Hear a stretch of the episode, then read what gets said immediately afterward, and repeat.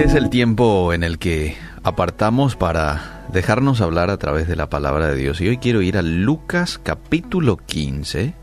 Lucas capítulo 15, desde el verso 11 en adelante, la Biblia nos muestra la parábola del hijo pródigo.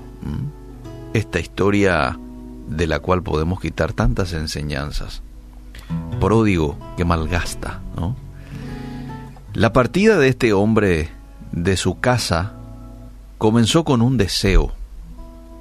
Tal vez quería él dejar atrás algunas de las restricciones que acompañan el vivir bajo el techo de los padres. O quizás quería más dinero para ir con sus amigos tras los placeres de la vida. En cualquier caso, su deseo dio a luz el razonamiento engañoso que dice, lo que quiero no le hace daño a nadie. Me lo merezco. ¿Escuchaste alguna vez a alguien decir algo parecido? Me lo merezco. Y no le hago daño a nadie con la decisión que estoy tomando. Bueno, esta manera de pensar lo llevó a una decisión. ¿Qué decisión? Pedir prematuramente su herencia y abandonar tanto su hogar como a todo lo que le habían enseñado.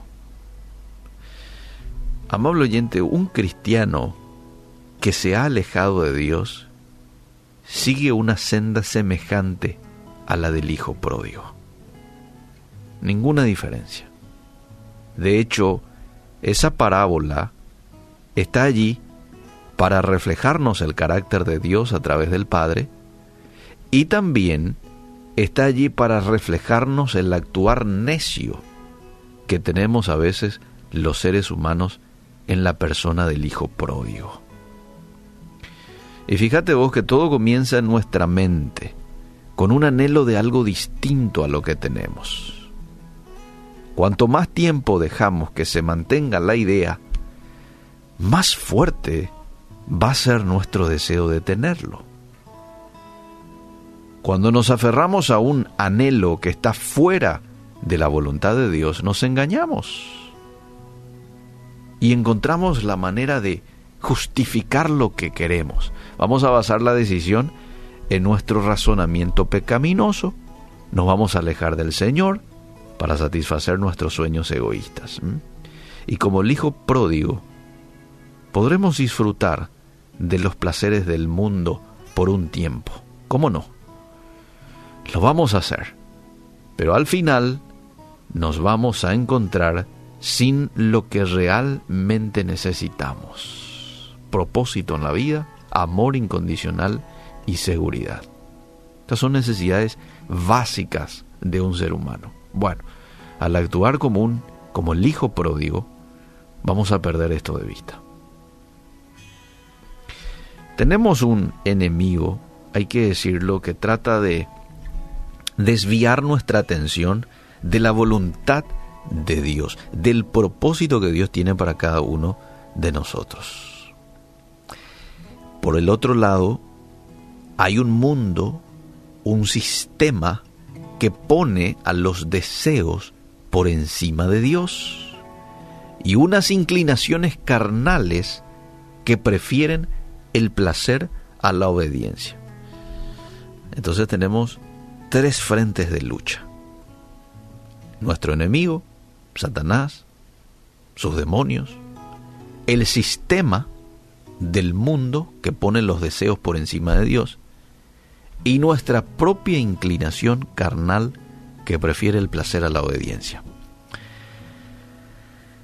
Para evitar engañarse, haga usted de la Biblia el fundamento de su vida y ajuste su mente y sus decisiones como debe ser. Aquí nos arroja mucha luz Romanos 12.2. No os conforméis a este siglo, sino transformaos por medio de la renovación de vuestro entendimiento para que comprobéis cuál sea la buena voluntad de Dios, agradable y perfecta definitivamente para hacer frente a estos tres frentes que tenemos, valga la redundancia, de eh, sistema enemigo que nos quieren desviar, necesitamos dejarnos eh, manejar, dominar, llenar por la palabra de Dios. Cuando eso hacemos, el Espíritu Santo nos llena de su poder, con lo cual podemos hacer frente a todo tipo de acechanza. ¿Qué privilegio tiene usted y tengo yo de poder acceder a este libro bendito y a la vez poderoso? ¿Mm? Qué bien va a hacer usted en leer los versículos, estudiarlo y memorizarlo, llenar su mente con la palabra de Dios, que le va a llenar a usted de buenos y sabios deseos. Dios va a producir en usted buenos deseos si es que le da cabida y lugar en su vida a su palabra. Él va a cambiar su alma, esa alma que está con deseos pecaminosos. La ley de Jehová es perfecta, dice un salmo, que convierte el alma. ¿Qué cosa? La ley de Jehová, la palabra de Dios, convierte el alma, convierte esos deseos insanos, esos deseos de pecar que de pronto usted puede estar lidiando con ellos. Bueno, eso lo va a convertir la palabra de Dios. Es una manera en que permitimos que el Espíritu Santo nos llene. Así que haga de la Biblia hoy un fundamento fuerte en su vida.